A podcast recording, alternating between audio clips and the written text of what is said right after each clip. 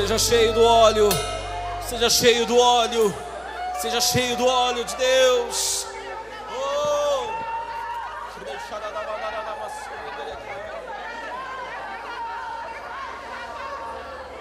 Receba o óleo do Senhor.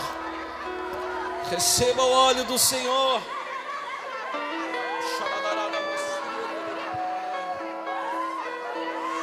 Mergulhe nessa loucura. Deus te chamou para você ser louco. Deus te chamou para ser louco. Mergulhe nessa loucura.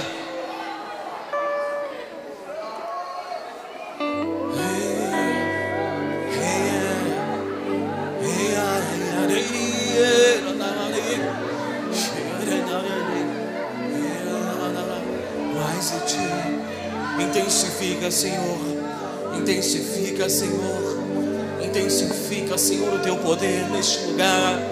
Intensifica a tua glória neste lugar, Senhor.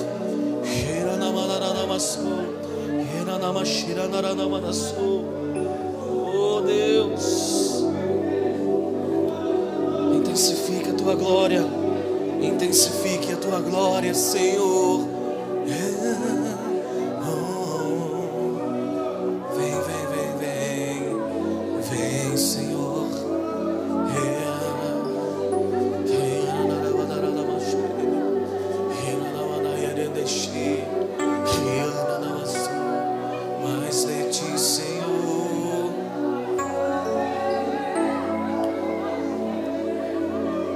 Nós temos uma direção de Deus agora.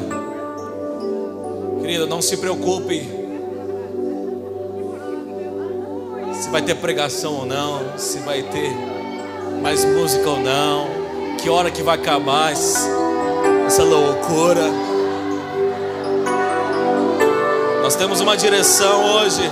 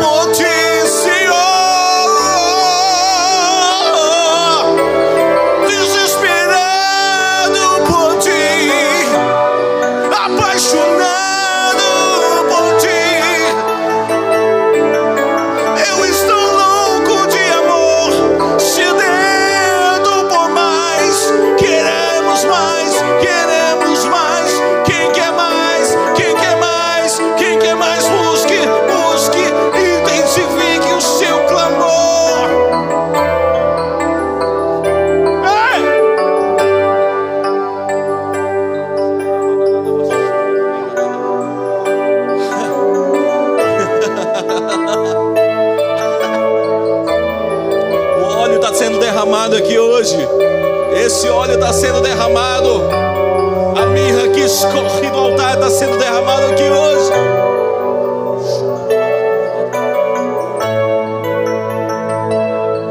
Você que está aqui pela primeira vez, segunda, terceira vez, o Espírito Santo quer te pegar.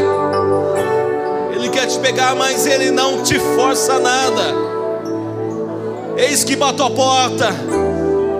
Aquele que abrir a porta, eu cearei com ele, ele comigo. Isso quer dizer aliança. Fazer aliança com o Senhor. Ele está batendo a porta do seu coração. Talvez você entrou aqui detonado, triste. Essa é uma noite de você se aliançar com Ele. Talvez o seu casamento acabou.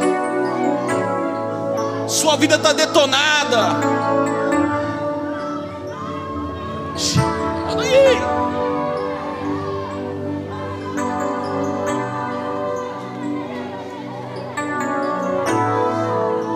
Talvez você tenha vivido uma vida de pecado, tenha levantado as mãos na igreja, mas a sua vida está toda, está toda afundada no pecado. Tem coisas que só Deus sabe de você.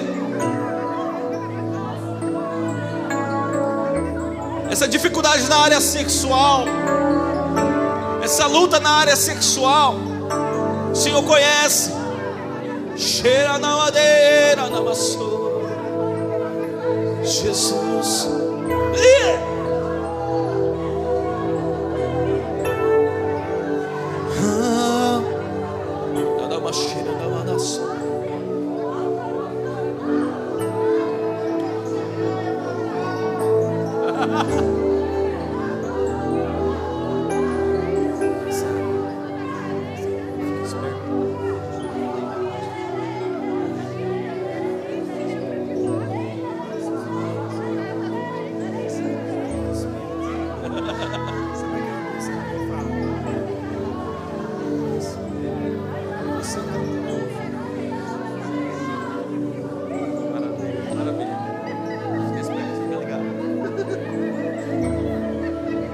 Deus está revelando algumas direções, querido.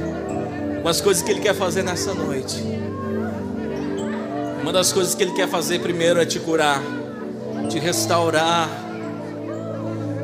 Depois Ele quer derramar dons espirituais aqui nessa noite. Eu creio que se você tem sede por orar em línguas, você vai ser batizado com dons de línguas hoje.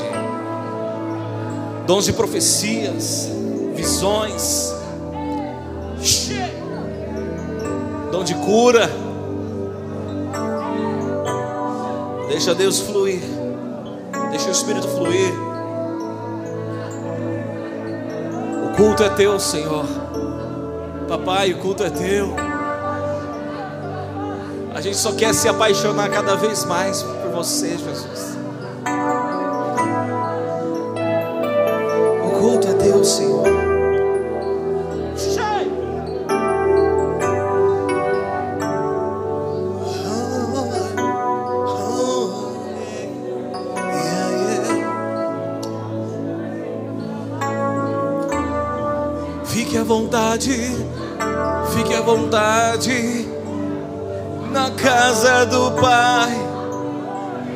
Delícias, há uma mesa cheio de delícias na casa do Pai. Você tem liberdade. Há delícias dos céus para você comer.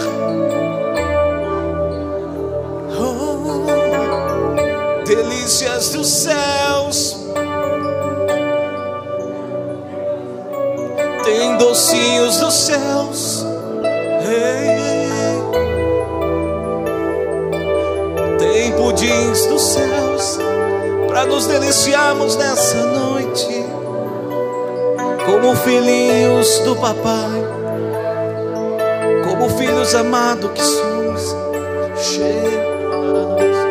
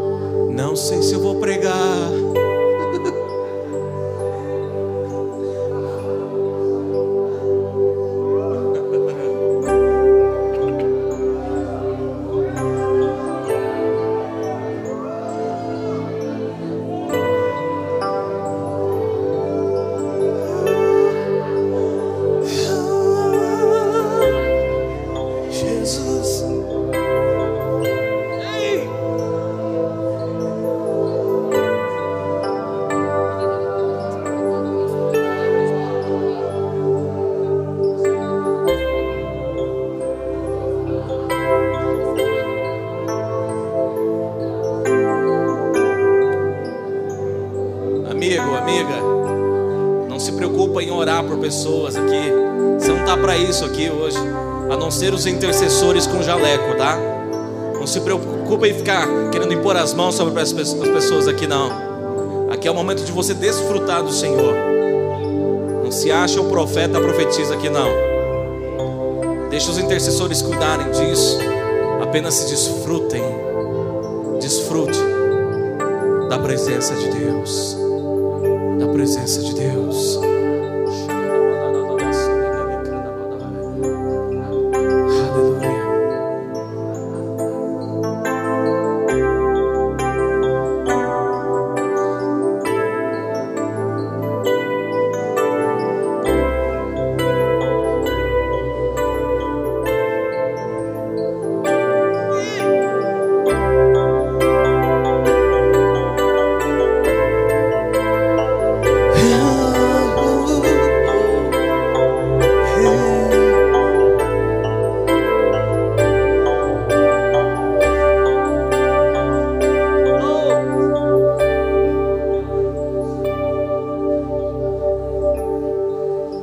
Você está aqui hoje por uma necessidade ou por um propósito?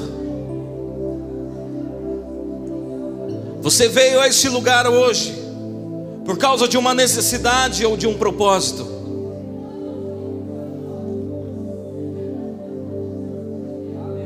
Tem muita gente aqui, carinhas marcadas, filhinhos, filhinhas, gente conhece muito bem, que está todo sábado aqui, não pede um sábado por nada. Gente que está aqui conosco caminhando, suando a camisa, buscando a face do Senhor, numa rotina semanal aqui na Rede Fusão e tem sido maravilhoso, né? Tem sido maravilhoso.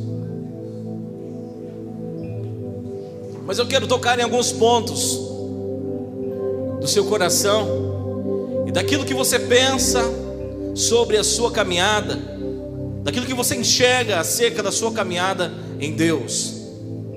Fique à vontade do jeito que você está quiser ficar em pé, deitado, sentado, só não atrapalhe o irmão que está do seu lado.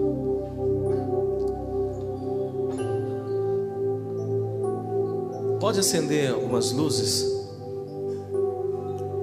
porque eu quero ler uma palavra que está em Êxodo, Êxodos, capítulo 17. Êxodo 17, verso 8 em diante.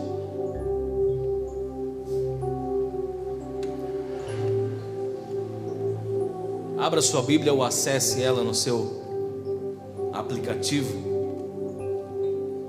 Êxodo 17, capítulo 8, versículo 8 em diante. Fala assim: Então veio Amaleque e pelejou contra Israel em Refidim. Com isso ordenou Moisés a Josué: escolhe nos homens e sai a peleja, sai e peleja contra Amaleque.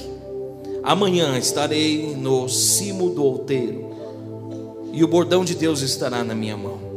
Fez Josué como Moisés lhe dissera, e pelejou contra Amaleque. Moisés, porém, Arão e Ur subiram ao cimo do outeiro.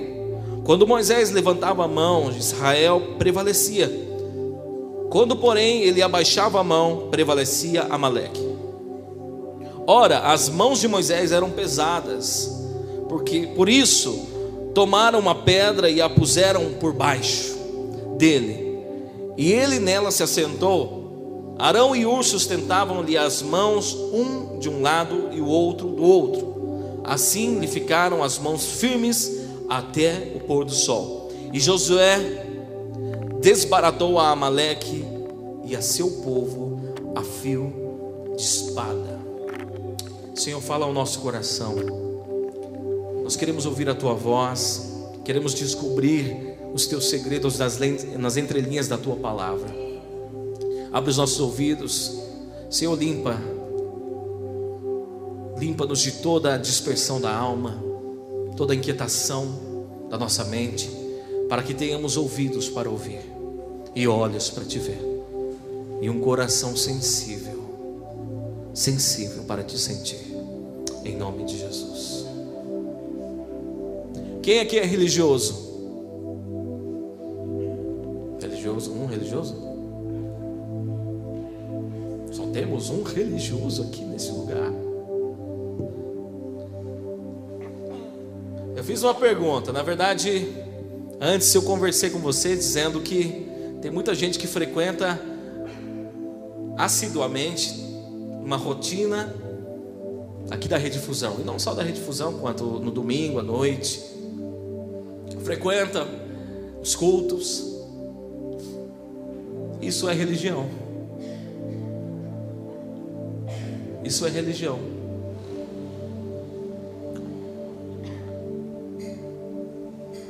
Religião, ela vem do, do latim religare, que é religar. Religião, através de conjuntos de regras, costumes e comportamentos é uma tentativa do homem de se religar a Deus. A religião consegue mudar a nossa aparência. A religião consegue mudar o nosso modo de falar, nosso comportamento. Constrói em nós uma bagagem de conhecimento informacional. Porém, ela só não consegue fazer uma coisa: nos regenerar em Deus. Religar é como que remendar algo. Regenerar, regenerar é como renascer em algo. A regeneração é muito mais além do que religar. A regeneração é a fusão do nosso ser humano com o ser de Deus. A regeneração é trazer de volta a minha e a sua vida à origem do coração de Deus. Regenerar é gerar novamente uma intimidade com o próprio Deus. A religião te forma, a intimidade te transforma. Uma coisa que a religião não pode fazer é gerar intimidade entre você e o próprio Deus. Sabe aquele camarada, você deve conhecer alguém que adorava ao Senhor, que pulava diante do Senhor, que gritava diante do Senhor, que chorava, ia para os apelos, e de repente ele sumiu. De repente ele sumiu. Aí você brincando lá no Facebook, você encontra algumas fotos dele na balada, bebendo todas, catando todas. Esse camarada, ele não mais, nada mais do que ele praticava apenas uma religião. Porque é impossível, querido, alguém que tenha intimidade com Deus, do nada se desvie do caminho do Senhor. Do nada. Tem cara que teve intimidade com Deus, foi se esfriando, pouco a pouco, até o momento se desligar, até o momento se desviar do Senhor. Mas é impossível alguém que tenha intimidade com o Senhor, do nada ele se desviar do Senhor. Essas pessoas que parecem que do nada se desviam do Senhor, são pessoas que apenas conhecem uma religião. E você? O que você conhece? Qual o seu motivo de estar aqui? Você que está há muito tempo frequentando igreja, cultos, sabe todas as músicas. Qual é o real motivo de você continuar frequentando este local? Religião ou intimidade? Você aí, que está no culto aqui, ora em línguas, rodopia, chora, pula, dança, grita.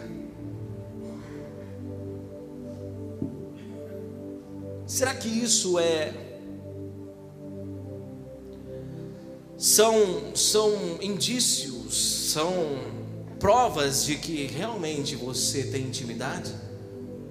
Porque quando você olha para um cara desse, quando você vê um cara se derramando aqui dentro da igreja, você fala: Meu, esse cara, ele tem o coração quebrantado diante do Senhor. De forma nenhuma ele é um religioso. De forma nenhuma ele é um religioso. Engano nosso. Pode ser que o cara, pode ser que você, pode ser que eu, pode ser que todos nós estejamos aqui simplesmente praticando uma rotina religiosa. Por mais que soe avivada, por mais que soe mover de Deus, isso tudo pode apenas significar religião, uma tentativa de se religar a Deus, sem intimidade. Hoje eu inventei um, um novo, uma nova categoria, o religioso avivado. Hoje eu entendi em Deus que existem pessoas religiosas avivadas que o religioso morto, religioso vivo dá na mesma, né? não tem intimidade com Deus.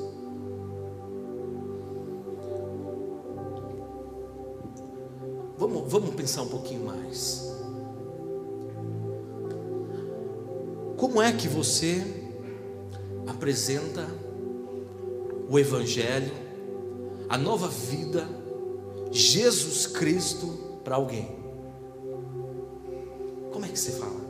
Se eu tiver, te der um desafio para você ganhar uma vida para Jesus, como é que, que você faz? Qual é a tua estratégia hoje para ganhar alguém para Jesus?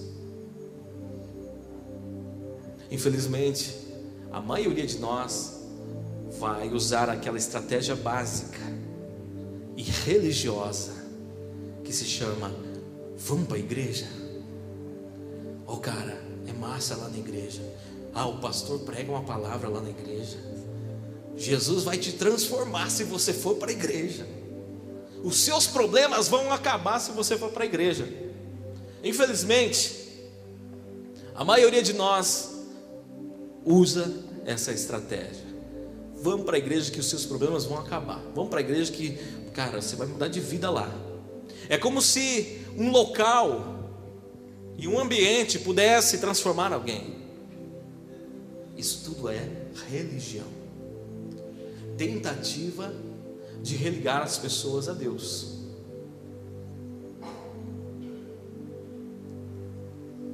Imagine se Pedro e João, lá em Atos 3, quando eles estavam indo para o templo, e encontraram aquele paralítico, imagine se eles falassem assim: Olha, paralítico, é o seguinte, cara, a gente vai apresentar uma nova vida para você. Vamos lá para o templo, a gente ajuda você a carregar você.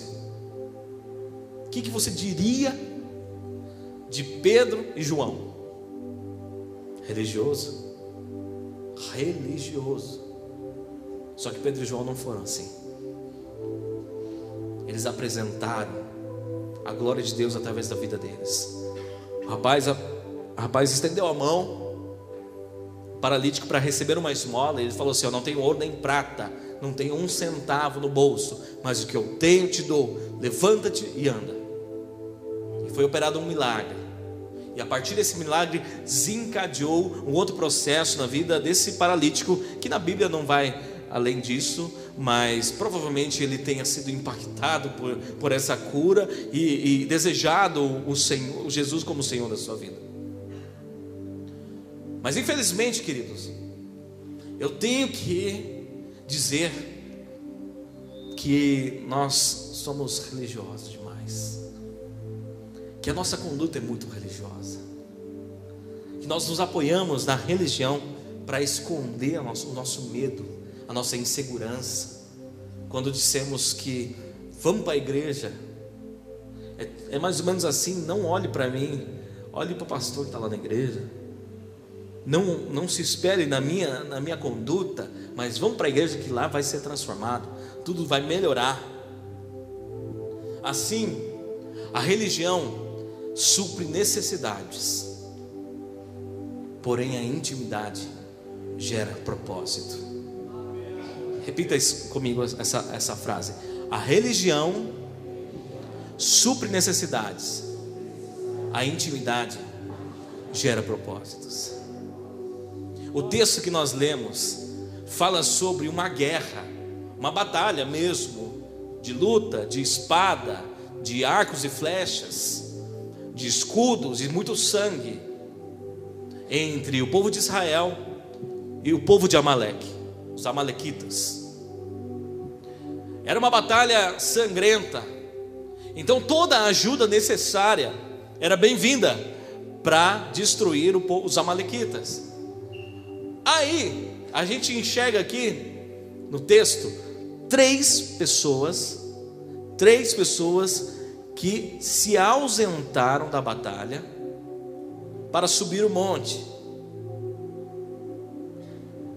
Humanamente falando, a necessidade era que esses três também pegassem espada, arco e flecha e escudo para a batalha. Ninguém poderia se ausentar de uma batalha, ia ficar com menos pessoas, menos três.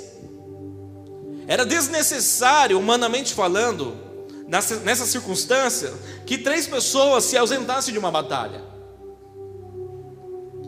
Mas eles tinham um propósito. Nem tudo que é necessário tem um propósito. E ao contrário, nem tudo que é desnecessário, nem tudo que é desnecessário também não tem, tem, tem um propósito. Ou seja, a necessidade daquele povo era ganhar a batalha através da luta.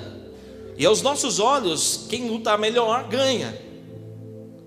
Mas quem alcançou um propósito, quem enxergou um propósito, ele fez, usou-se de uma outra estratégia, que era vencer através da intercessão. Moisés subiu ao monte então lá do monte ele via um grupo de cá e um grupo de lá.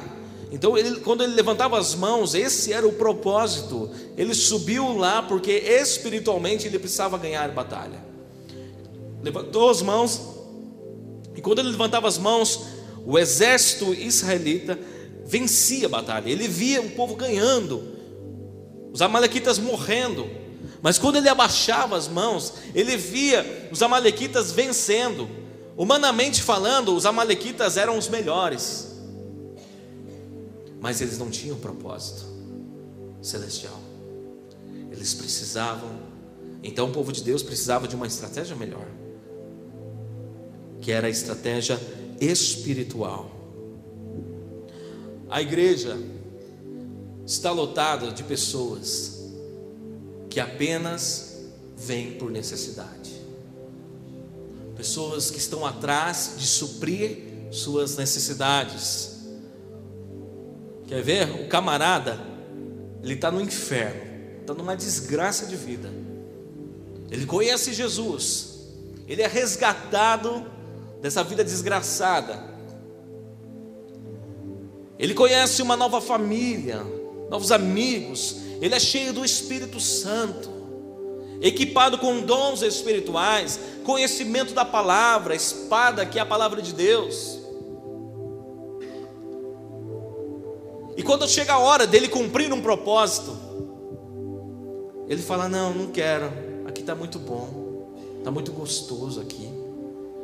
Vir aos cultos todo sábado está muito gostoso.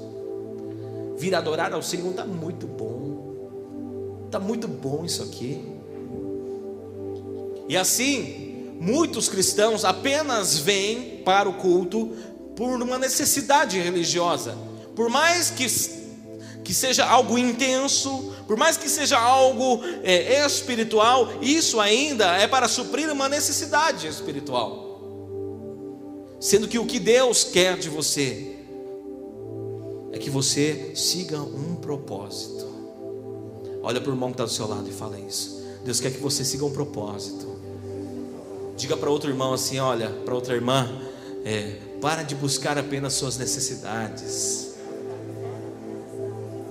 Deus quer um propósito na tua vida, que se cumpra esse propósito na tua vida. É claro que aqui não tem ninguém assim, né? Estou falando de um povo, né, de pessoas de outros lugares.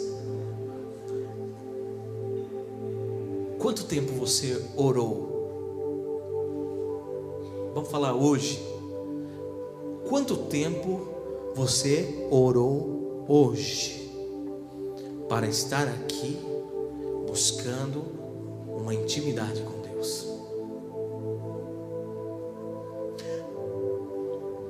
Aqui jejuou hoje para hoje chegar um momento onde ele vai entregar um sacrifício de louvor excelente ao Senhor? Quem aqui apresentou os seus corpos, como a palavra diz, como um sacrifício santo, vivo e agradável na presença do Senhor, hoje, para vir aqui a esse lugar? Ou você veio aqui por uma necessidade? Porque se você veio aqui por um propósito, você devia estar preparado para isso. Porque se você veio aqui para alinhar o seu propósito com Deus, você deveria ter jejuado por isso Você deve, deveria ter tido um tempo intenso de oração na sua casa. Você deveria ter um tempo de consagração na sua casa. E não vindo aqui de qualquer jeito para tentar fazer alguma coisa aqui. Se você quer um propósito, você precisa ir além dos religiosos. Você precisa ir muito além dos religiosos. Religioso vem para frequentar, religioso vem para buscar um benefício espiritual e sair desse lugar. Mas aqueles que querem intimidade e gerar um propósito, eles estão em constante busca. Em constante busca, eles sobem ao monte. Eles não querem apenas viver de batalhas em batalhas, eles querem subir o monte para alcançar um propósito. Você veio aqui por uma necessidade ou por um propósito? Em Lucas 10, Jesus vai na casa de Marta e Maria. E o que a palavra diz é que Marta começou a arrumar a casa. Jesus estava lá e ela viu a bagunça e começou a arrumar a casa e tinha meia para um lado e tinha não sei o que para outro lado e a roupa suja, a louça para lavar e ela começou a correr para lá e para cá e estava tudo uma montoeira. Jesus entrou ali e, e a sua irmã Maria, o que, que ela fez? Folgada, desleixada. Culpa dela que a casa estava desse jeito, disse Maria. Segundo a linguagem de amanhã, tá? Desleixada, porca. Você deixou tudo aqui. E Jesus entrou e olha só. E ela foi correndo, Marta, para arrumar. Maria, o que ela fez? Folgada, sentou-se aos pés de Jesus. Maria preocupada com o ambiente que Jesus estava. Maria preocupada se o banheiro estava limpo, se, se teria alguma coisa para Jesus comer. Falou: Jesus, manda essa folgada me ajudar. E Jesus falou assim: Marta, você anda agitada para um lado e para o outro, mas Maria escolheu a melhor parte. Guarda isso que eu estou falando, querido. Eu quero falar um pouco agora sobre ativismo. Ativismo é alguém que corre para lá e para cá como Marta, para tentar fazer todas as coisas perfeito, todas as coisas no lugar para Jesus, mas deixa a melhor parte, que é ouvir Jesus, que é gerar intimidade com Jesus. Como que Marta geraria intimidade com Jesus se ela estava correndo para lá e para cá? Maria sim sentou aos pés de Jesus, porque queria ouvir acerca do propósito. Tem muita gente assim na igreja. Tem muita gente assumindo 15 ministérios, querendo ser aprovado pelas pessoas, querendo fazer de tudo. Glória a Deus, porque né, não fica parado de braços cruzados mas uma coisa nós entendemos desse texto, querido: nada é mais importante do que o propósito. O propósito tem que ir à frente de uma atividade, de um ministério. Uma vida com propósito tem que estar à frente de uma vida com ativismos. Eu sento com pessoas lá no, na, na, minha sala e eu começo a desenhar é, de segunda a, a, a domingo da sua vida. E há muitas pessoas aqui, pessoas servas do Senhor, coração eh, de servos, corações é, entregues ao Senhor, sentam na minha sala falando assim: Eu não aguento mais, eu não aguento mais, eu estou cansado, eu estou desgastado com isso. Eu falo, então vamos desenhar os, a, a sua semana aqui. Então a gente desenha a semana e a gente começa a cortar as coisas dessa semana. Para quê? para que o foco dessa pessoa seja o propósito e não o ativismo. Jesus não está em busca de pessoas que fazem grandes e bastante coisas. Deus está em busca de pessoas que cumprem o propósito. Que cumprem o propósito. Quantos aqui estão me entendendo? Amém?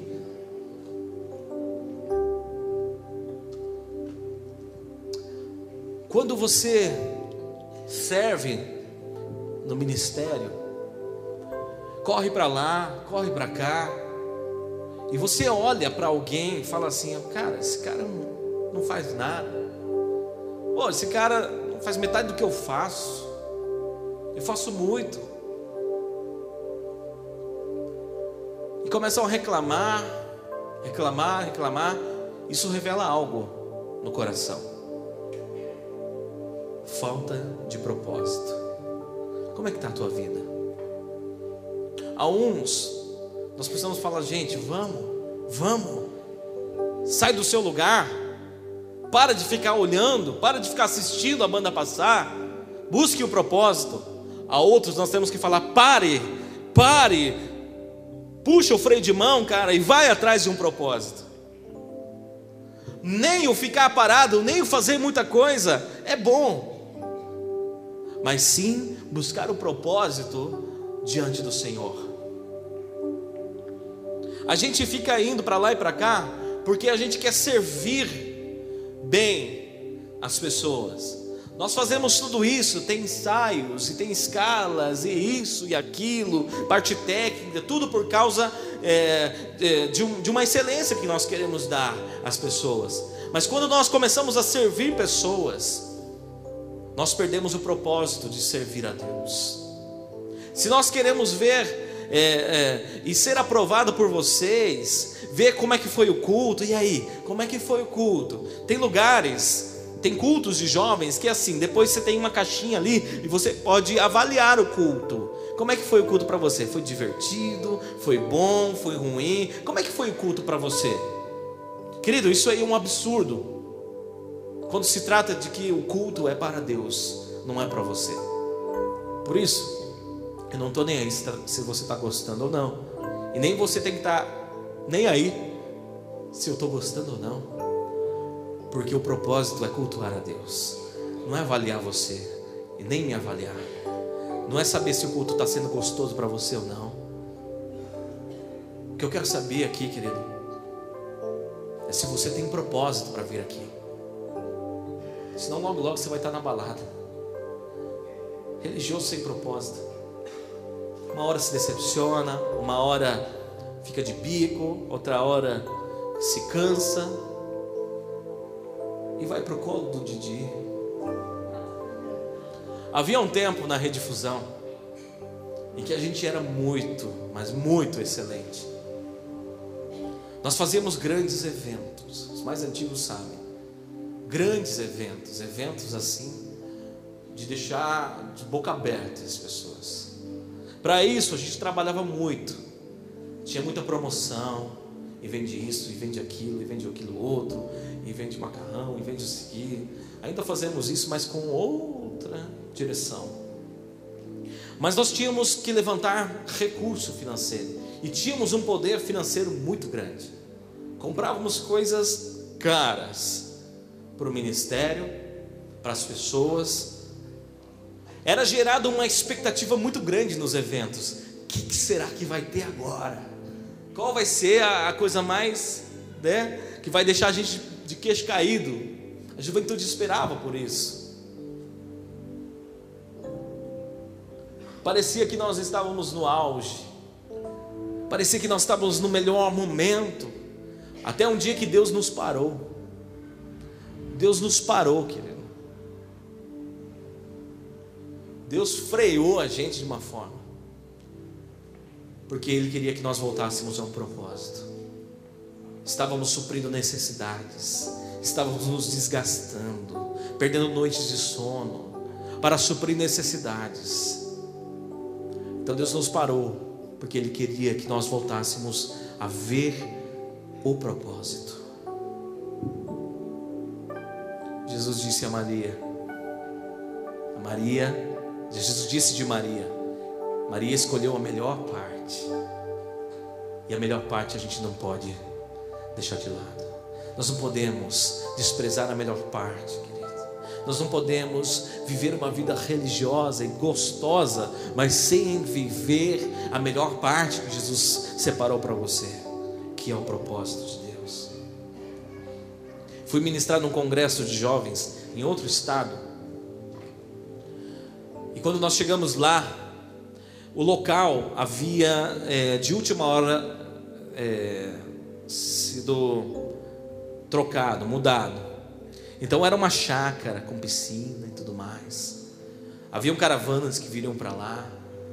E por alguma questão foi mudado o local. Nós fomos fazer então esse evento, esse acampamento eh, nos, nos estabelecimentos de uma igreja. Uma das caravanas, sabendo disso, cancelou a sua vinda. Por quê? Porque não tinha piscina. Porque nesse evento não haveria piscina. Eu vi, eu vi a angústia, eu vi, eu vi as lágrimas do organizador do evento, que seria um prejuízo muito grande. Essa caravana não vi. E eu vi o desespero desse organizador, do líder desse evento, chorando, pedindo por favor para eles virem, mesmo que não tem piscina, mas venham. Mesmo que a piscina e, e o campo de futebol não, não tenha, venha pra, pra, por causa de um propósito, venha para Jesus. Eu sei que a piscina é importante, mas venha por causa de Jesus. Ele começou a chorar, começou a chorar. E eu, e eu fiquei assim num estado de vontade de bater em todo mundo. Porque as pessoas estavam interessadas mais na piscina, no lazer de um acampamento, do que de um propósito. Deus abriu os nossos olhos, querido. E hoje a redifusão não trabalha mais para agradar pessoas, mas para levá-las ao propósito. Você é o alvo disso. O nosso trabalho, a nossa oração é para que você enxergue o propósito de Deus na sua vida.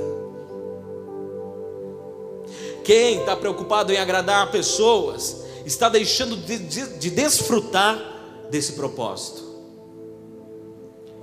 Tem outro texto aqui para encerrar que eu quero falar sobre Pedro. Pedro Jesus e o soldado, que está em João 18, se você quiser abrir, mas é, João 18, 10 e 11, que diz assim: Então Simão Pedro, que trazia uma espada, tirou-a, feriu o servo do sumo sacerdote, a quem decepou a orelha direita. O nome do servo era Malco. Jesus disse a Pedro: Embainha tua espada, deixa, deixarei eu de beber o cálice que o Pai me deu?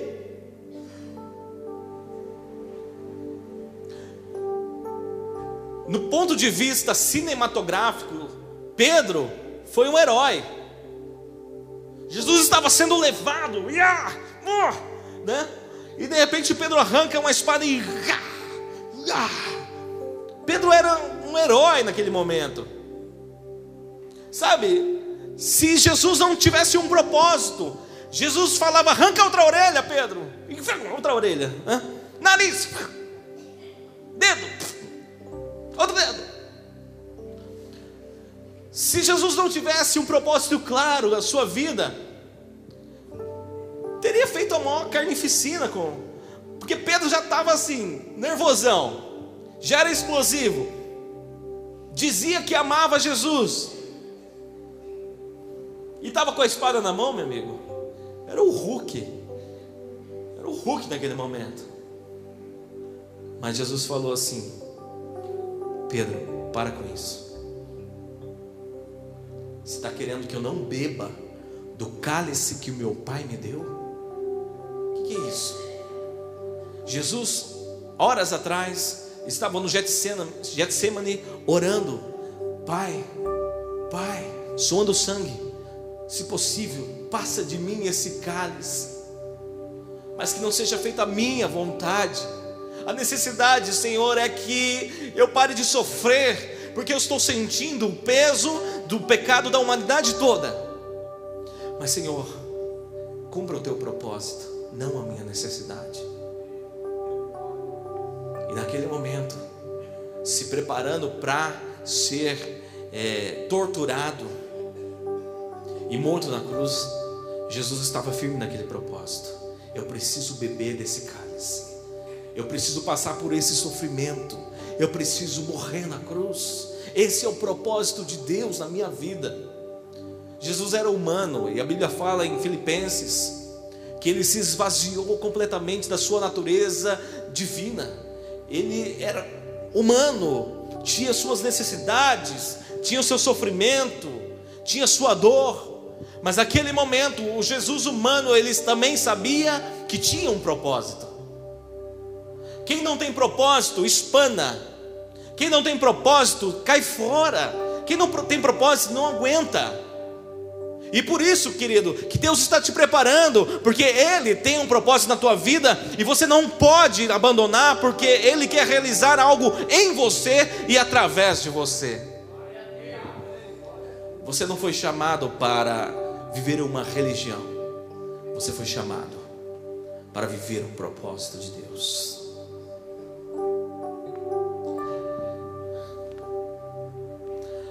Crente sem propósito é um alvo fácil do demônio, é um alvo fácil do Didi. Qualquer coisa, ele é usado, crente, crente religioso, ele é usado pelo Didi para destruir pessoas com propósito, para tentar destruir pessoas com propósito. Mas aquele que entende o propósito de Deus na sua vida, ele caminha sobrenaturalmente. Ele vive as coisas sobrenaturais em Cristo Jesus.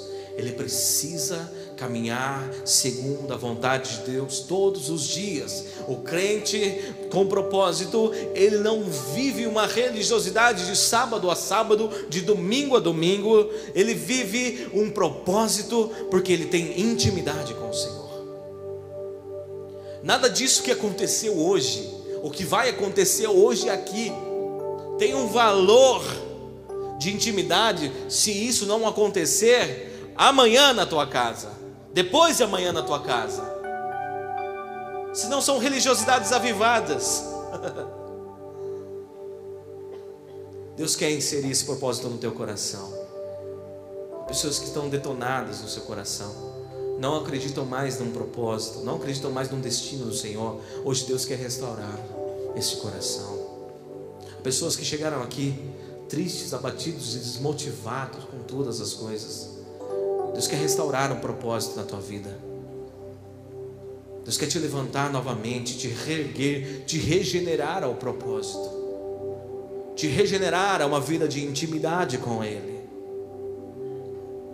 onde você tenha prazer em não apenas cumprir um, uma, uma religião programática, mas de cumprir uma vida de relacionamento íntimo com o Senhor. Vamos nos colocar em pé. Como nós lemos no texto inicial, a gente vê que as batalhas do crente são ganhas no monte, com propósito. Se você tem alguma batalha na tua vida, suba o monte, comece a buscar um propósito. Comece a atuar neste propósito. Você quer uma mulher de Deus? Você quer um homem de Deus? Suba ao monte e vai buscar o seu propósito. Você não precisa usar o melhor perfume se você quer um homem de Deus. Você não precisa usar a calça mais colada se você quer um homem de Deus. Você precisa subir ao monte se você quer um homem de Deus. Se você quer uma mulher de Deus, você precisa subir um monte e buscar esse propósito no Senhor. Quer ganhar sua família para Jesus? Alguém da sua família para Jesus? Não fica achando que o ouvido dele é pinico falando de religião. Vá para o monte, vá ganhar a batalha no monte, vá, vá cumprir um propósito no monte na sua vida. Não tente ganhar na sua força, porque na sua força você não consegue. Entre sua força e a força de Satanás, você é fraco. E eu sou fraco. Mas quando nós estamos dentro desse propósito, subimos o monte, ali, querido, nós somos potencializados. O poder do Espírito Santo está sobre nós. Você quer um ministério? Quer um ministério no Senhor? Não fica insistindo, não. Não fica apurrinhando seu livro tentando, tentando aparecer na foto. Não, querido. Suba o monte e vai exercer esse propósito. Vai exercer esse propósito. Levanta as suas mãos e vai ganhar as batalhas.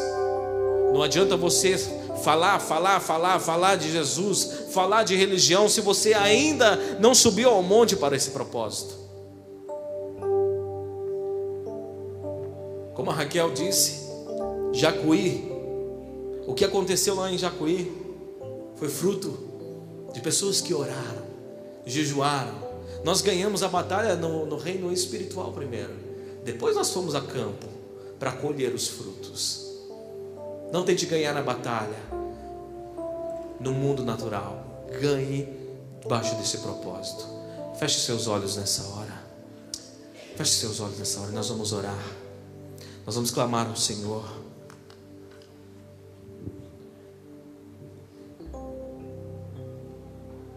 Eu quero desafiar você, querido. Você que precisa colocar a tua vida debaixo do propósito de Deus. Eu quero desafiar você a vir aqui à frente, nós vamos orar com você.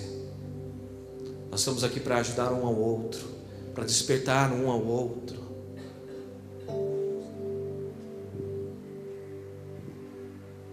Quero chamar você a vir aqui à frente, se humilhar diante do Senhor, não diante de mim. Dizer, Senhor, eu quero esse propósito. Você que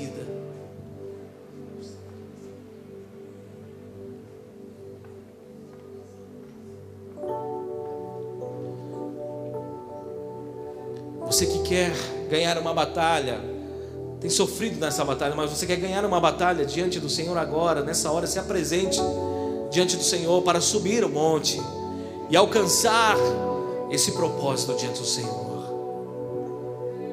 Comece a orar, comece a clamar ao Senhor. Vamos adorar Jesus. Eu não conheço outra canção que lhe descreva com imperfeição.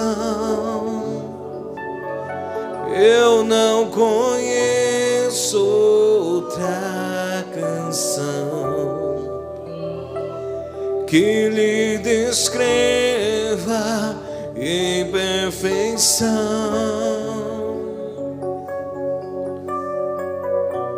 Santo, Santo, Deus poderoso.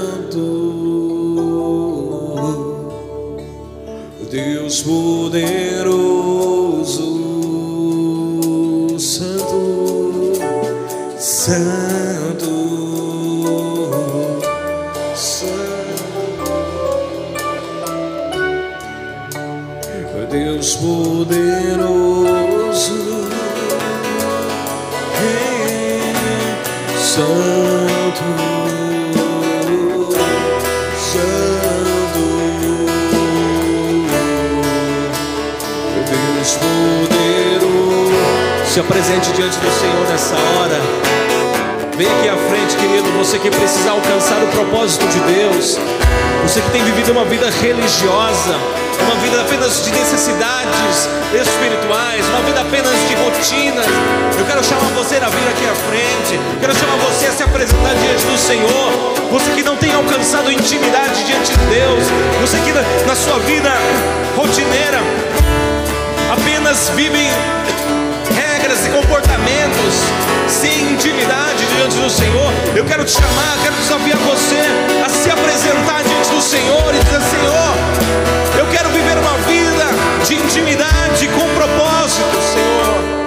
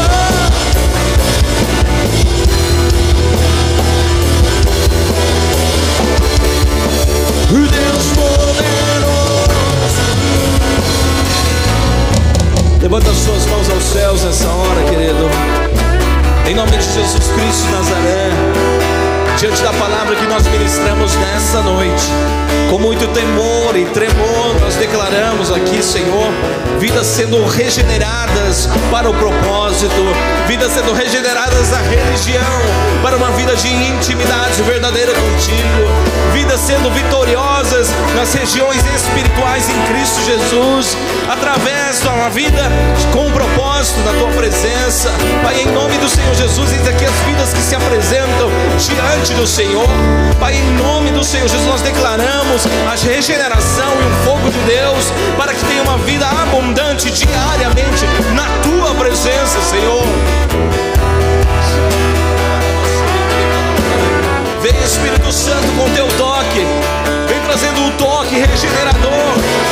Nessa noite, Senhor, liberta, Senhor, liberta-nos da religiosidade, liberta-nos de regras sobre regras, de comportamentos, de pensamentos e informações. Leva-nos a uma vida de revelação no propósito de Deus. Em nome do Senhor Jesus, vem, vem, Senhor toca cada vida aqui nesta noite. Toca cada coração aqui nessa